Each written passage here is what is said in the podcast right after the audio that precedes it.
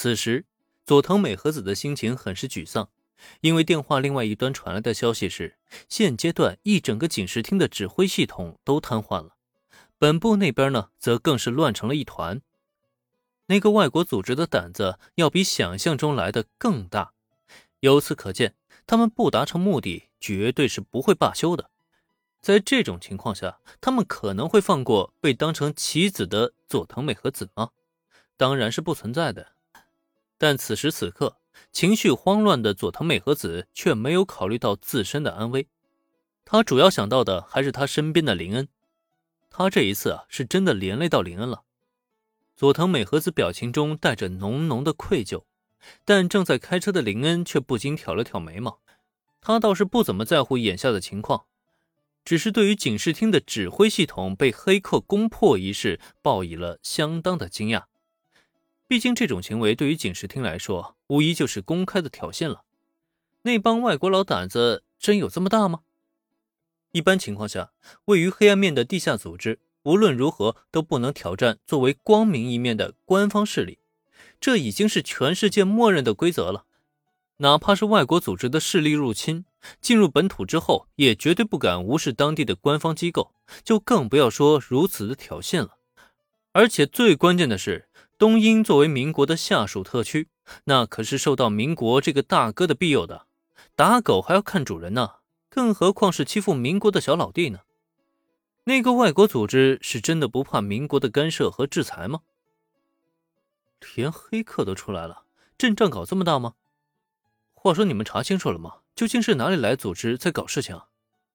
还没有查清，不过有能力搞出这么大的动静的，恐怕也就只有那几个势力。关于这个问题，我会请组织犯罪对策二课的同事帮忙调查清楚。但现在我们最需要做的。还是赶快甩开后面的追踪。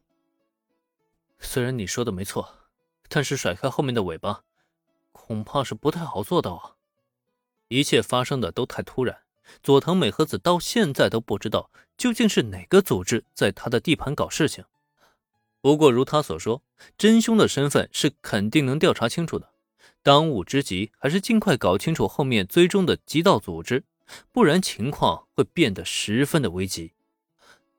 佐藤美和子的分析的确很正确，可遗憾的是，林恩目前并没有太专业的飙车技能，哪怕驾驶着价格不菲的豪车，他也没办法将这辆车的全部性能给发挥出来。所以，一场刺激的公路狂飙是肯定不可能上演了。而且最关键的是，怎么连暴走族都出动了？那些家伙到底想干嘛？想干嘛？当然是抓你喽。在林恩的示意下，看到后视镜内情形的佐藤美和子直接惊呼出声，因为就在林恩的车后，已经不知道何时聚集起了大量的机车，车上一个个穿着奇装异服的年轻人们在嗷嗷大叫，就仿佛在参加什么盛大的仪式一般。毕竟要知道，在东英，极道和暴走族是不能混为一谈的，完全就是两个截然不同的组织。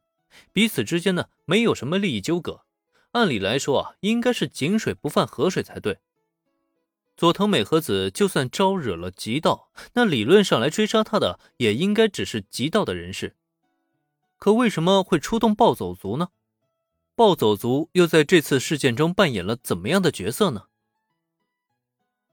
平稳驾驶的林恩抬眼看了看后视镜，然后又轻轻的摇了摇头。他很清楚。以自己现在的速度，想要完全甩开那些暴走族是根本不可能的。毕竟这里不是平坦的赛道，而是川流不息的市区街道。哪怕他再怎么加速，终归呢也是要有个上限的。反倒是后边的暴走族们才最有可能将速度发挥到极限。佐藤小姐，你觉得今晚咱们还能等来支援吗？林自己心中已经有了数。当即也是转头看向身旁的佐藤美和子，在听到他的这个问题以后，坐在副驾驶的美女警部补是本能的暗淡了眼神。